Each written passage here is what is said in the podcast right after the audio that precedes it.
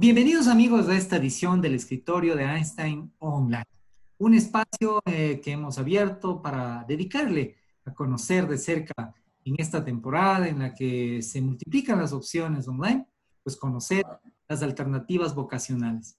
¿Y qué mejor hacerlo de la mano de grandes profesionales? Hoy vamos a, a analizar, a conocer la carrera de psicología. En principio la psicología clínica, pero un experto que también nos explicará y les explicará a los padres de familia y a los estudiantes el contexto de especialización en áreas como la psicología organizacional o industrial. Eh, doy la bienvenida a Jacobo Recalde, un apreciado amigo, académico, eh, investigador, eh, joven profesional que se ha adentrado en mundos que no solamente van por el andarivel de la psicología clínica, sino también en puentes especiales con la psicología que es útil a las organizaciones, a las empresas. Eh, ¿Cómo estás, Jacobo? Seas bienvenido a esta edición especial del escritorio de Einstein Online. ¿Cómo estás pasando esta, estos días? Me imagino que también tus rutinas cambiaron. Eh, ¿Cómo le estás dedicando a la academia y a ese espacio de reflexión? Bienvenido.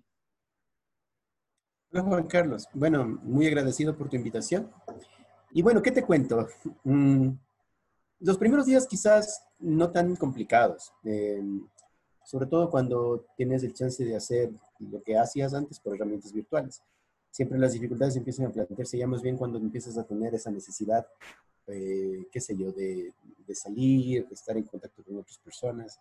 Quizás ahí se, procura alguna, alguna dificultad, no demasiado grande, pero siempre pasa eso. ¿no? Y de ahí, claro, tratando de encontrar alternativas para continuar con, las, con mi especialidad académica, siendo docente. Y bueno, trabajando en la mayoría de casos, atendiendo a personas vía internet, en algunos casos, y a otras personas eh, brindándoles apoyo y asesoramiento también online, pero mm, con ciertas limitaciones. No siempre la parte virtual, a pesar de ser útil, todavía le quedan algunas cuestiones que son importantes como de, de tomar en cuenta. Pero bien, o sea, te diría que eh, no he perdido mis actividades y sigo bastante enchufado con, con, el ejercicio y con mis tareas habituales. Excelente, Jacobo. Bueno, ahí vemos que tu mascota también te, te, te, está haciendo compañía. Bueno, y para nuestros amigos, eh, comentarles que eh, vamos a presentar a nuestro invitado, Jacobo Recalde, psicólogo clínico por la Universidad Central. Eh, tiene especialidades en psicoterapia por la Universidad eh, Maimónides en Argentina y es actualmente candidato a PhD por la Universidad de Palermo en Argentina. Eh, es un estudioso de la psicotecnia, diría yo también adicionalmente que es el lado donde hemos conocido por las herramientas con las que comúnmente utilizamos para atender a nuestros estudiantes de orientación vocacional. Y quiero quizás empezar por, por esta parte, mi estimado Jacobo. Quisiera que le expliques a los padres de familia y a los estudiantes en qué consiste la carrera de psicología, qué es lo que cotidianamente hace un psicólogo en el día a día. Uno imagínate, eh, o uno imagina, y quiero apelar al pensamiento más común, que ir al psicólogo o estar tratando con un psicólogo o pensar en la formación de psicólogo es cuando tú no estás bien de la cabeza. Y realmente es algo mucho más universal. Tiene que ver con estados incluso de salud que pueden seguir mejorándose a través de, del, empate con, con, profesionales. ¿Qué es la psicología? Vuelvo a la pregunta, ¿y a qué se dedica un psicólogo? Bueno, aquí creo que es importante mencionar que hay un contexto, un contexto latinoamericano sobre el cual es importante asentarse. Em, la psicología tradicionalmente en un país como el nuestro está fuertemente vinculada a las áreas clínicas, ¿ya? De hecho, el estereotipo usual que, que, gira en torno a la, a, la, profesión es este, justo, el de la salud mental, ¿no? Y claro, o sea, bueno, los hay estereotipos más amables y hay estereotipos un poco más despectivos, te diría yo, ¿no? Como el tema de asociar a la psicología con la locura, cosas así. Y también hay otros eh, estereotipos en donde la gente cree que los psicólogos básicamente son gente que da consejos. O sea, te diría que son los más amigables, ¿ya? Em, pero eh, creo que es importante entender una cosa. Eh, si nosotros tomamos, imagínate que el universo de, de, la psicología es amplio. Yo te diría que apenas un 10% de ese universo de la psicología corresponde a la psicología clínica, ¿ya? Y dentro de la psicología clínica también hay un montón de subespecialidades, ¿no? Y, perdóname, y perdóname eh, Jacob, por interrumpirte para también claro. Y en estos elementos eh, irles ubicando a nuestros amigos que nos siguen a través de esta versión online. Eh, tú mencionas la psicología clínica. Coméntales un poquito por qué esta, esta división para que la gente pueda contextualizarlo y entender por qué se llama clínica, por qué este, este concepto de ponerle un apellido a la psicología, que es este estudio de los temas de la mente. Sí, claro. Bueno, la psicología como tal es una ciencia sumamente amplia, ¿ya? Que va desde los aspectos más teóricos y filosóficos que te puedas imaginar, hasta temas ultra técnicos que tienen que ver con el desarrollo de, inteligencia artificial, por ejemplo, o desarrollo de cibernética, ¿ya? En todo eso entra la psicología y hay muchísimas personas que se dedican específicamente a eso, ¿ya? O sea, por ejemplo, en países en donde se está intentando generar eh, módulos mentales para que los robots puedan interactuar con las personas de una manera más natural. Se utilizan modelos psicológicos y se trabaja con psicólogos que lo que hacen es proponer modelos mentales que hacen o que tratan de emular eh, el procesamiento de información de la mente humana, ¿ya? por ejemplo, eso pasa en Japón, en los Estados Unidos, donde ah, existen estos, este tipo de, de, inquietudes y quieren llegar hasta sus alcances. Em, por otro lado, hay eh, otros aspectos que son mucho más teórico-filosóficos, en donde, por ejemplo, hay psicólogos que dedican a lo que se llama, qué sé yo, por ponerte un ejemplo, el estudio de la conciencia, de la conciencia humana, ¿sí? ¿Cómo es que nosotros eh, somos capaces de saber que estamos vivos y que, por ejemplo, una de las funciones más básicas de la conciencia es estar en el presente sabiendo que tú eres tú, ¿ya? Eso es como te digo de los aspectos más teóricos, hay otros aspectos que son sumamente técnicos. En todo ese continuo y ese universo hay un montón de cosas. Gente que se dedica a temas educativos, gente que se dedica a temas organizacionales, gente que trabaja con, neurobiología, investigadores que hacen, eh, que, hacen psicología experimental, gente que se trabaja, trabaja en investigación social, gente que trabaja en investigación de la salud. Y aquí es donde viene todo este pool y vienen las subespecialidades. La psicología clínica como tal toma su nombre porque ingresa en el, en el terreno de la salud de enfermedad de la mano con la medicina. ¿Ya? Entonces, por eso toma ese nombre de psicología clínica. Y claro, sus primeros eh, coqueteos con el tema de la salud de enfermedad comienzan a principios del siglo XX, en donde la psicología inicialmente, o el fenómeno mental, no estaba explicado tanto desde el punto de vista subjetivo de la mente humana, sino más bien desde el punto de vista neurobiológico, más material. Eso quiere decir que la explicación de la mente era básicamente el estudio del cerebro en esa época. Y claro, en ese momento se puso muy de moda el tema neural anatómico y claro, las intervenciones con fármacos, incluso la, la famosísima lobotomía frontal que implicaba cortar ciertas zonas cerebrales para ayudar a los enfermos mentales. Obviamente es importante no satanizar esto históricamente porque en ese momento se creía que era lo mejor. Es como que hoy, por ejemplo, descubres un medicamento nuevo contra el coronavirus y después de unos 10 años te das cuenta que ha tenido un efecto colateral. O sea, en este momento, en 10 años te pueden tratar de irresponsable. Pero hoy por hoy no sabemos de eso. Hacemos lo mejor que podemos con la investigación que tenemos.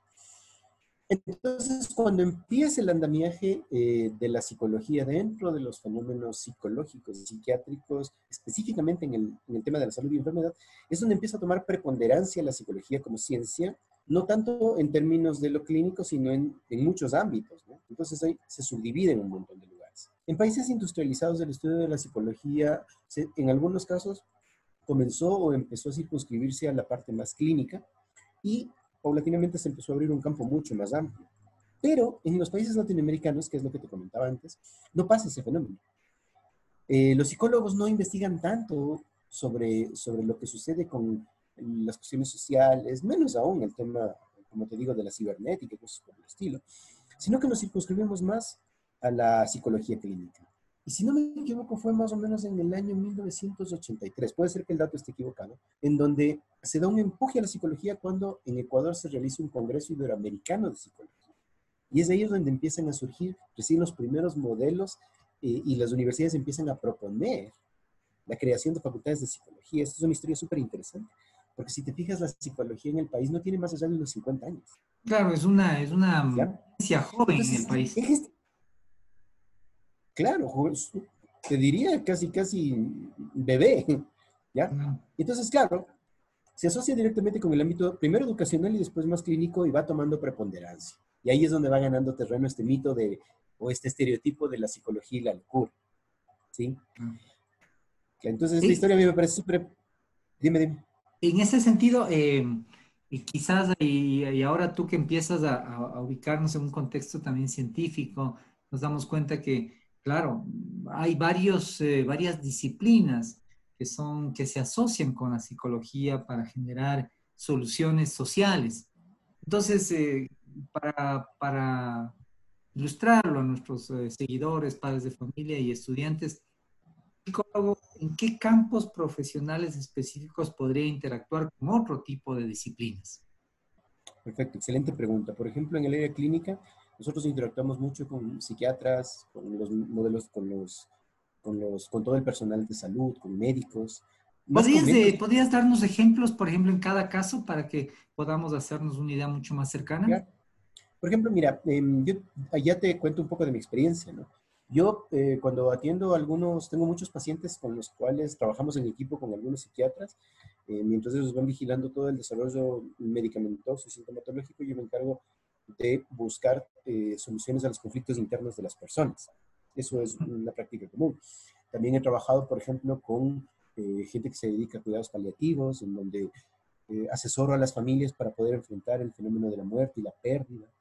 También he trabajado con gente que, por ejemplo, ha desarrollado cáncer para ayudarles un poco a, a, convivir con el tema, con el tema de, su situación de salud eh, y trabajar sobre los aspectos inherentes a lo que pasa con el resto de su vida. También he trabajado, por ejemplo, asesorando a padres de familia cuando hay chicos que tienen dificultades con consumos de drogas. Eh, también eh, a, a, familias en donde tienen chicos que tienen algunos problemas de conducta, o papás, incluso han llegado a mi consulta padres eh, que tienen algunos problemas de violencia y tratan de solucionar eso desde esa lógica para poder tener un mejor, una mejor relación con sus familias. Eh, eh, también trabajo a veces, por ejemplo, también he hecho valoraciones cuando te van a hacer operaciones de bypass gástrico para ver si las personas de verdad son susceptibles de, de, de tolerar una operación de bypass gástrico o si no, por ejemplo, incluso con gente que ha tenido, que tiene que hacerse cirugías o que quiere hacerse cirugías estéticas, para saber si pues, la cirugía estética de realmente está anclada con una necesidad eh, que puede resolverse con la cirugía estética o simplemente es una cuestión medio exótica que la gente quiere y a veces eh, deviene de otros aspectos y la cirugía no termina solucionando nada, sino que empeora su situación. Interesante, eso en el lado clínico, ¿no? Eso en el lado clínico. Eh, lo más, eh, digamos, de ruptura o lo más innovador en los cual, eh, campos en los cuales la psicología se haya conectado, se esté conectando en realidades del país o en realidades más latinoamericanas, ¿cuáles son aquellos aspectos innovadores en los cuales está desarrollándose la psicología? Bueno, verás, ahí hace algunos años tuve la oportunidad de trabajar con comunidades indígenas en fortaleciendo y ayudando al fortalecimiento más bien de una serie de, de, de, la creación de redes pro derechos que trataban de buscar la manera de hacer que las comunidades, algunas comunidades rurales con una, con una alta presencia de, de, gente que se identifica, se identifica como, como indígena, eh, pueda empezar a adoptar eh, caminos que les permitan generar eh, mayor equidad de género, ¿sí? Sobre todo porque había mucho, en el país en general, hay muchos problemas de violencia intrafamiliar y violencia de género. Es una cuestión muy grave. Entonces, durante ese tiempo estuvimos trabajando de la mano con sociólogos, de la mano con gente que estaba vinculada al clero, estuvimos trabajando incluso con gente de servicios públicos y ese tipo de cosas, ayudando a la construcción de este tipo de proyectos que de alguna manera están buscando que la sociedad empiece a cambiar eh, su manera de entender eh, la lógica de la organización misma interna de cada una de estas personas.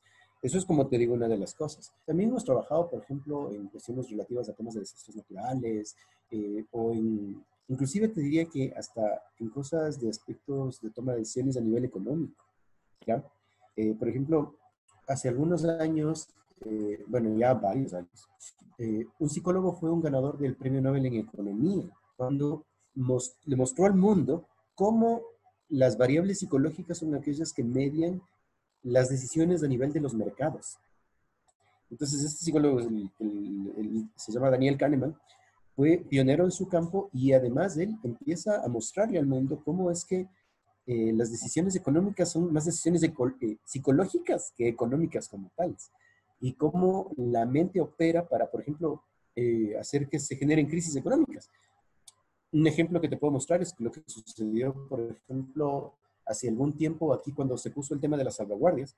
Cuando ocurrió ese fenómeno, la gente empezó a comprar cosas que naturalmente no, no, no hubiese comprado. O sea, yo recuerdo muchos de mis amigos no tenían televisiones de 50 pulgadas. Y la gente en general no las compraba, las compraba, era como que decías un artículo de lujo. Y de repente subieron los precios de las televisiones aquí y la gente se abocó para irse a comprar en Colombia pensando que estaba comprando una oferta. ¿sí? Que realmente las televisiones estaban costando lo mismo que costaban aquí antes de las salvaguardias. Y eso es un fenómeno de una toma de decisiones estrictamente psicológica. Por ejemplo, cuando nosotros nos venden cosas exóticas en los supermercados, cuando eh, te dicen que es de oferta, hay un montón de cosas que jamás usarías, ¿ya? Pero que las compras porque crees que son ofertas. Y finalmente, cuando revisas tus facturas, dices, terminé gastando más de lo que habitualmente gastaba porque compré una oferta. Entonces, eso también tiene que ver con el estudio de la psicología. Qué interesante, y ahora que tocas estos temas ya relacionados no solamente con, bueno, es decir, estamos partiendo de un concepto muy científico en el cual la psicología es, es una ciencia que está al servicio de la investigación de todos los efectos que la mente puede, en los efectos en los cuales la mente puede impactar, sean estos clínicos, sean estos mercadológicos, sean estos industriales. Y precisamente quiero irme por ese atajo. Mucho se habla de la especialización, sobre todo en Ecuador, o de la psicología clínica o de la psicología organizacional o industrial. Eh, este segundo gran bloque, ¿en qué consiste la psicología organizacional o industrial, Jacob? Bueno, verás, las psicologías organizacionales son eh, una serie de, prácticas y principios de la psicología que se aplican específicamente al ámbito laboral. ¿ya? Aquí también hay que hacer una apreciación. Hay una psicología organizacional y una psicología del trabajo. Son dos cosas que son distintas. Yo tuve la oportunidad de conocer a gente que se dedicaba a psicología del trabajo y ellos, por ejemplo, eh, estudiaban mucho em, con la, con, la, gente que tuve la oportunidad de recibir un seminario de investigación hace años estudiaban mucho cómo funcionaban los aspectos relativos a, a los accidentes en el trabajo y cómo los módulos psicológicos, sobre todo en la parte, en la parte de la industria aeronáutica, ¿ya? mostraban mucho cómo, eh, cómo se hacen las investigaciones cómo determinar cuándo un error humano fue un error humano y por qué sucedió. Por ejemplo, las altas cargas de trabajo y ese tipo de cosas, el desgaste cognitivo, el desgaste mental, hacen que sea susceptible a los errores. Súper interesante. Y eh, eh, o sea, me pareció espectacular porque había escuchado alguna vez de eso, pero nunca había tenido la oportunidad de, de tener contacto con alguien que trabajaba en eso. Y por el otro lado está la psicología organizacional que tiene ya que ver más bien con los ámbitos empresariales, ¿ya? En donde la psicología organizacional es como una especialidad que se encarga de velar por, el tal, por las personas al interior de una organización y sobre todo el tema de la administración que tiene que ver con el tema de talento humano. ¿sí? O sea, hay muchas más cosas al interior de esto. Entonces, claro, en el Ecuador también eh, hay una fuerte tendencia a la formación organizacional en las universidades, justamente para dar respuesta a lo que tiene que ver con eh, la demanda organizacional en torno de tratar de buscar a las personas, a tratar de hacer que las personas sean aptas y puedan desenvolverse bien dentro de los ambientes laborales. ¿ya? Entonces eso también tiene que ver con algunos aspectos psicológicos.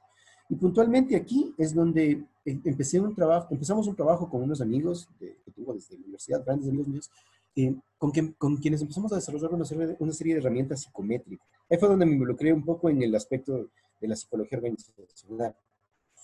Y estas herramientas psicométricas eh, tenían la idea o la intención de poder evaluar a la gente eh, en el ámbito laboral, tomando como consideración personas buenas ni malas para los trabajos, sino que a lo mejor están mal ubicadas en determinados contextos. Por ejemplo, supongamos que no eres una persona muy organizada, que digamos, eres una persona más tendiente a ser independiente. Y resulta que cuando te ponen en un ambiente en donde necesitas mucha organización, disciplina y eso, eso hace que no te conectes del todo bien con ese tipo de, con ese tipo de actividad o de tarea. Entonces, lo que quiere decir es que no es que eres malo, sino que estás mal ubicado. El contexto no, no ayuda. Y claro, eso difiere de actividad a actividad, profesión a profesión, organización a organización. Incluso también depende de los giros de negocio de cada una de las organizaciones y las empresas. Hay empresas que se dedican a la manufactura, hay otras a servicios, otras se dedican a temas intangibles. Depende mucho de cómo las personas o cómo las organizaciones visualicen los productos y servicios que están eh, ofertando en el mercado, por ejemplo. ¿sí? Interesante. Eh, Entonces, eh, eh, para, para, complementar esta, esta gran explicación que me parece que deja bastante más claro los ámbitos de aplicación, los temas laborales, mm, ¿cuáles son los caminos de estudio que existen en la psicología? ¿Dónde están los centros de especialización? De acuerdo a la experiencia académica, profesional que tú tienes, un chico que en este momento está en su proceso de decisión y quizás le ha dado atención o ha recibido la asesoría vocacional y eh, es un buen candidato para estudiar una carrera de psicología.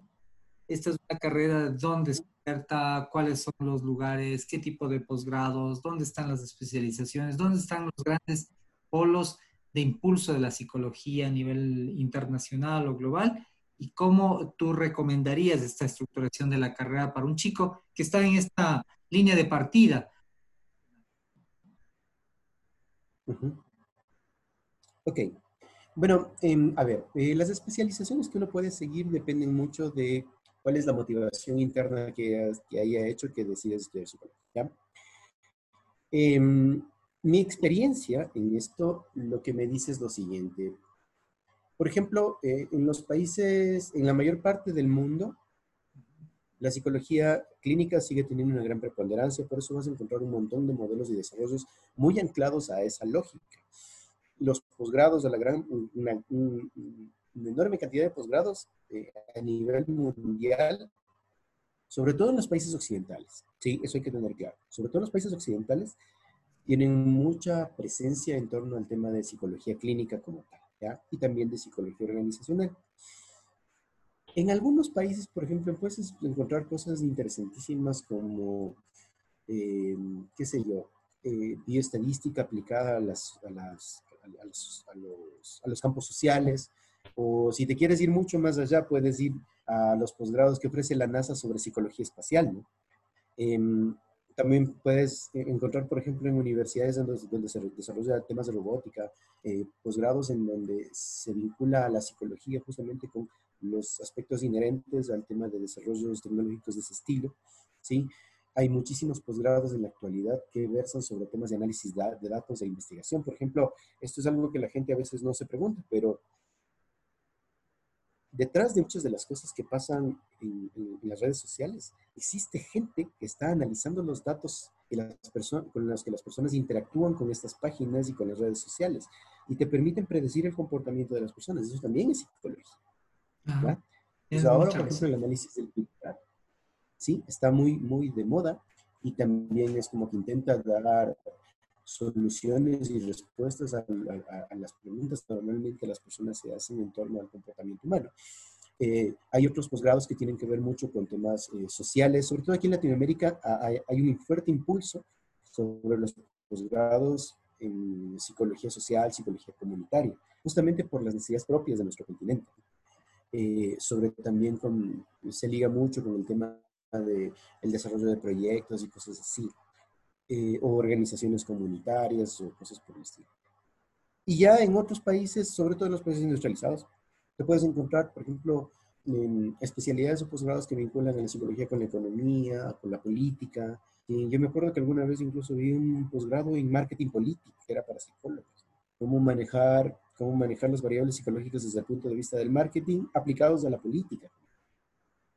¿Sí? Entonces, depende de donde quieras ir. Claro, yo a las personas siempre les recomiendo que la búsqueda tiene que orientarse, por, tiene que nutrirse de dos aspectos. Primero, lo que te llama la atención y lo que sientes que te gusta. Ahí viene el primer reto, que es aprender a pararle bola a lo que sientes, ¿ya? Eso es una de las cosas que lamentablemente hoy por hoy la gente no hace, ¿no? Y más aún con algunas dificultades que tenemos con torno a nuestro sistema educativo.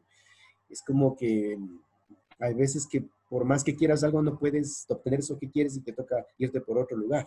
Eso pasa, ¿ya? Pero siempre es importante prestarle atención a lo que quieres. Y segundo, es importante enrolarse en la carrera. Si tú ya tienes la inquietud sobre la psicología, yo lo que siempre les planteo a, los, a, mis estudiantes es, no tengan el chip cerrado, no que esto es lo que quiero, sino más bien experimenta durante la carrera, vas a encontrar un montón de profesionales, un montón de gente que hace un montón de cosas, y a lo mejor uno de esos temas te va empezando a llamar la atención más que otros. Investiga, involúcrate, pregúntale a tus profes, muchos de ellos son muy abiertos y dices, ve, profe, puedo conocer de lo que está trabajando, de lo que está haciendo, me puede contar, nos puede contar a todos qué es, cómo, cómo es lo que hace. Y esa situación hace que tú empieces a ampliar tus horizontes y tú vayas viendo un poco qué es lo que te gusta. Pero el bichito de la psicología es básicamente esa, te diría que esa, esa curiosidad por explicar cómo funciona la mente. No importa el ámbito. El ámbito es, vendrá después. Lo importante es tratar de preguntarte, ¿te, ¿te interesa? ¿Te llama la atención por qué las personas deciden cómo deciden? ¿Por qué las personas hacen lo que hacen? ¿Por qué las personas se comportan como ¿Por qué las personas piensan como piensan, sienten como sienten? Esas creo que son las preguntas centrales que hacen que la gente se oriente por una carrera como esta. Lo que viene después ya tiene que ver con esa curiosidad. Siempre les, les motivo a mis estudiantes para que sean curiosas. Porque es lo más importante, creo yo, en esto.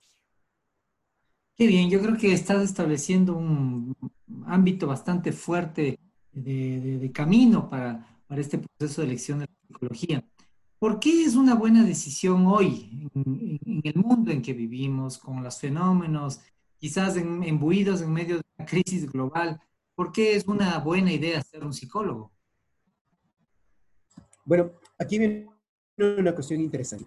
Em, durante mucho tiempo la gente menospreciaba el ser psicólogo y hasta cierto punto estaba vista como una profesión de segundo orden, ¿no? Sobre todo en los países con poca tradición psicológica. En los países con mucha tradición psicológica, por ejemplo, en los países europeos, eh, estudiar psicología está tiene de los mayores puntajes como para ingreso a las universidades. Es como, no es así nomás, ¿ya? Pero acá creo que tenía una suerte de menosprecio. Y hacia ese, eh, o sea, en ese contexto, lo que la gente no ha logrado entender todavía es que la psicología no es una ciencia de la salud, tampoco es una ciencia social exclusivamente, es una ciencia transversal, ¿ya? ¿Qué quiere decir esto? Que está involucrado en todos los ámbitos de la vida, porque en todos los ámbitos de la vida interfieren decisiones humanas, interfieren, eh, o más bien están involucrados el componente humano. Y en la medida en la que tú puedes aprender a predecir no solo el comportamiento, sino también en la toma de decisiones de la gente en función de los elementos que tú estés visualizando, entonces vas a tener, vas a necesitar de, ley algún tipo de psicólogo. Aquí lo que hacemos es que en las universidades formamos psicólogos clínicos y psicólogos organizacionales, también educativos. En una época se formó también eh, psicólogos infantiles y jurídicos, que ya no hay muchos, pero ahora clínica y organizacional es lo que más hay, y educativa, los tres ramas. Pero claro, cuando necesitas un profesional de otro estilo, en otro tipo de circunstancias y que se dedique a otro tipo de cosas, lo que te vas topando es que mm, no hay mucha gente, así que nos toca medio aprender en el camino. Eso pasa mucho. ¿ya? Eh, entonces ahí, ¿cómo? Digo que tienes razón porque en realidad eh, no encuentro yo realmente un área o una industrial o empresarial o de la vida cotidiana en el que hoy hagan, o sea, prescindan de, psicólogos. Me he encontrado con varios de ellos en varias industrias y, quizás ese sea un tema real. También hay un aspecto ocupacional bastante vigente para, para los psicólogos de las, de las especialidades, tanto específicas que hay en el país como de las subespecialidades derivadas de posgrados, ¿no?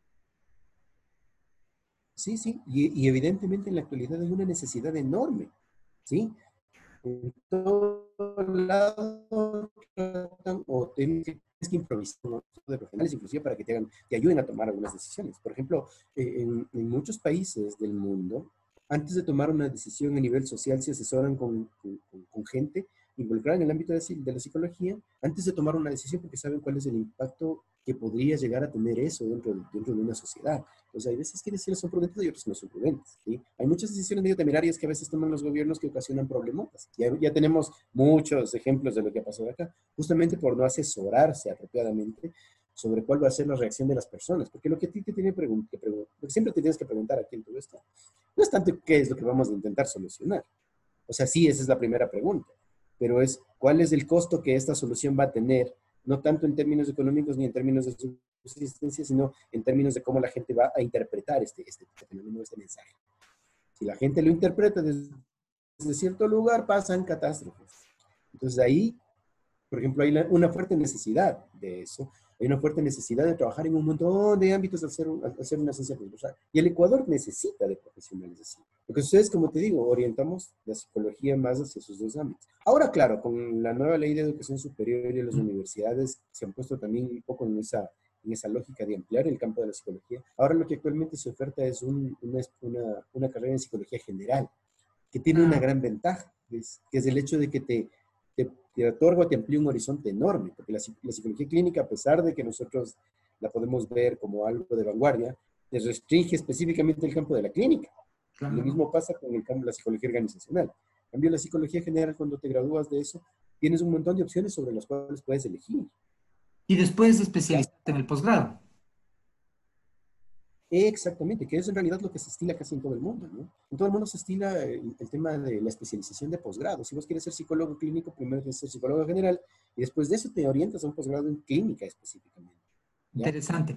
Bueno, y quiero agradecerte por el tiempo y, creo que la oportunidad es, es, clave, estando con un profesional de tus características que ha atravesado varios campos del conocimiento y que eres un estudioso cotidiano de las realidades de la psicología frente a estas crisis, a padres, a estudiantes, eh, a chicos que están en esta dinámica de que, caramba, esto nos acortó el periodo de decisión para tomar la gran decisión de la universidad y estos momentos que estamos viviendo, a veces de crisis emocionales, a veces de desafíos de próximas decisiones, de ansiedad sobre varios fenómenos que, que van a meritar que nosotros tengamos una postura en el futuro inmediato. ¿Cuáles son tus recomendaciones aprovechando este espacio que compartimos gracias a la tecnología. Y con esto terminamos, mi estimado Jacob. Chévere, muchas gracias, Juan Carlos. Em, siempre les digo esto, presten atención a lo que sienten, lo primerito. ¿sí? Si sientes curiosidad por algo, involúcrate, mira, conoce. Ahora, ventajosamente, ya ni siquiera tienes que leer tanto. Te puedes meter en YouTube en algún tutorial en donde alguien explica alguna cosa y ves si en esa explicación te contagias de esa emoción que esa persona te presenta, ¿sí? Lo primero con una carrera es emocionarte con una carrera. No, no, pienses tanto en cuánto vas a ganar o cómo va a ser tu vida en el futuro, porque eso es un mal indicador en general, ¿sí? Ni cuánto prestigio vas a tener, porque finalmente todas las profesiones tienen su prestigio en determinados contextos de la vida. Eso va a depender mucho de cómo tú te construyes como profesional, ¿ya? El hecho de que seas abogado, que seas médico que seas psicólogo no te garantiza absolutamente nada. Porque todos tenemos que labrarnos un futuro profesional. Entonces, presta la atención primero a lo, a lo que, si, como te digo, en el caso de la psicología, si el entendimiento de la mente, el entendimiento del comportamiento, el entendimiento de las decisiones, el entendimiento de cómo, por qué las personas son emocionalmente como son, cómo reaccionan, cómo se configuran las relaciones entre las personas, cómo pensamos, si te interesa saber cómo procesamos internamente nuestra información. Entonces, probablemente la carrera puede ser una opción interesante y valiosa para ti, ¿ya? Pero a eso, primero es prestarle atención o pararle bola, como digo, a, lo que sí. Una vez que estés ahí, entonces ahí es abrirte a la posibilidad o a las posibilidades que te otorga el conocimiento en esa área. Van a haber un montón de cosas por las que puedas transitar, miles de cosas sobre las que vas, vas a conocer. Y en alguna de esas te vas a enganchar, ¿sí? Ahora también hay que ser honesto con uno mismo, ¿no? Si a pesar de que te generaba curiosidad y al principio notas que mismo, mismo no son nada, entonces tienes que ser honesto contigo mismo, decir, esto parece que no es de mí, ¿ya? Porque a veces pasa. A veces pasa que elegimos la carrera y de hecho, por ejemplo, en una investigación que hicimos hace algún tiempo, eh, uno de los datos interesantes, hicimos una recopilación sobre trabajos a nivel mundial, sobre cuáles eran los índices o cuáles eran los factores que predecían la deserción en los estudiantes, la deserción universitaria. Y de la mitad de los estudiantes que, que, ya no continúan la carrera después de primer y segundo semestre, la mitad de esos estudiantes, el 50% de los estudiantes que no culminan o que se retiran, está vinculado directamente con temas vocacionales. O sea, ¿qué quiere decir? Escogieron mal y como escogieron mal, eventualmente no lograron sostener eh, no, no lograron sostener la, la, carrera, porque claro, es como que hacer algo que no te gusta durante mucho tiempo resulta una cosa pesada. En fin, después empiezas a tener una sensación de como de fracaso. Y entonces eso también es, es, peligroso, porque es como que inviertes mucho tiempo y mucha energía en una cosa que finalmente no vas a, con lo que no te terminas de conectar. Trabajar sobre eso resulta cansado. Además, yo mm. en mi práctica clínica he tenido muchos pacientes que llegan con esa sensación de me siento triste, me siento medio deprimido, siento que estoy fracasado justamente porque terminé con una carrera que no quería. Yo toda la vida quise ser pintor y ahora me toca ser, o ahora soy jefe financiero en una corporación súper importante, pero no me llena, no soy feliz, no tengo una vida que me satisface. ¿ya? Entonces, hay que pararle bola a lo que uno siente y hay que ser honesto con uno mismo. Muchas gracias, Jacobo. Eh, claves, tus recomendaciones, claves también porque tú vienes de un mundo en el que te enfrentas con estos desafíos desde la práctica. Tú eres docente, eres investigador y eres alguien que está trabajando constantemente en el mundo laboral de la psicología. Gracias por tu tiempo y a nuestros amigos invitarles a que sigamos en estos diálogos del escritorio de Einstein Online, principales y los destacados profesionales del país, abordando cada una de las temáticas de las carreras. Hasta siempre, soy Juan Carlos Peñafiel. Gracias, Jacob. Muchas gracias, Juan Carlos, que te vaya súper bien. Gracias.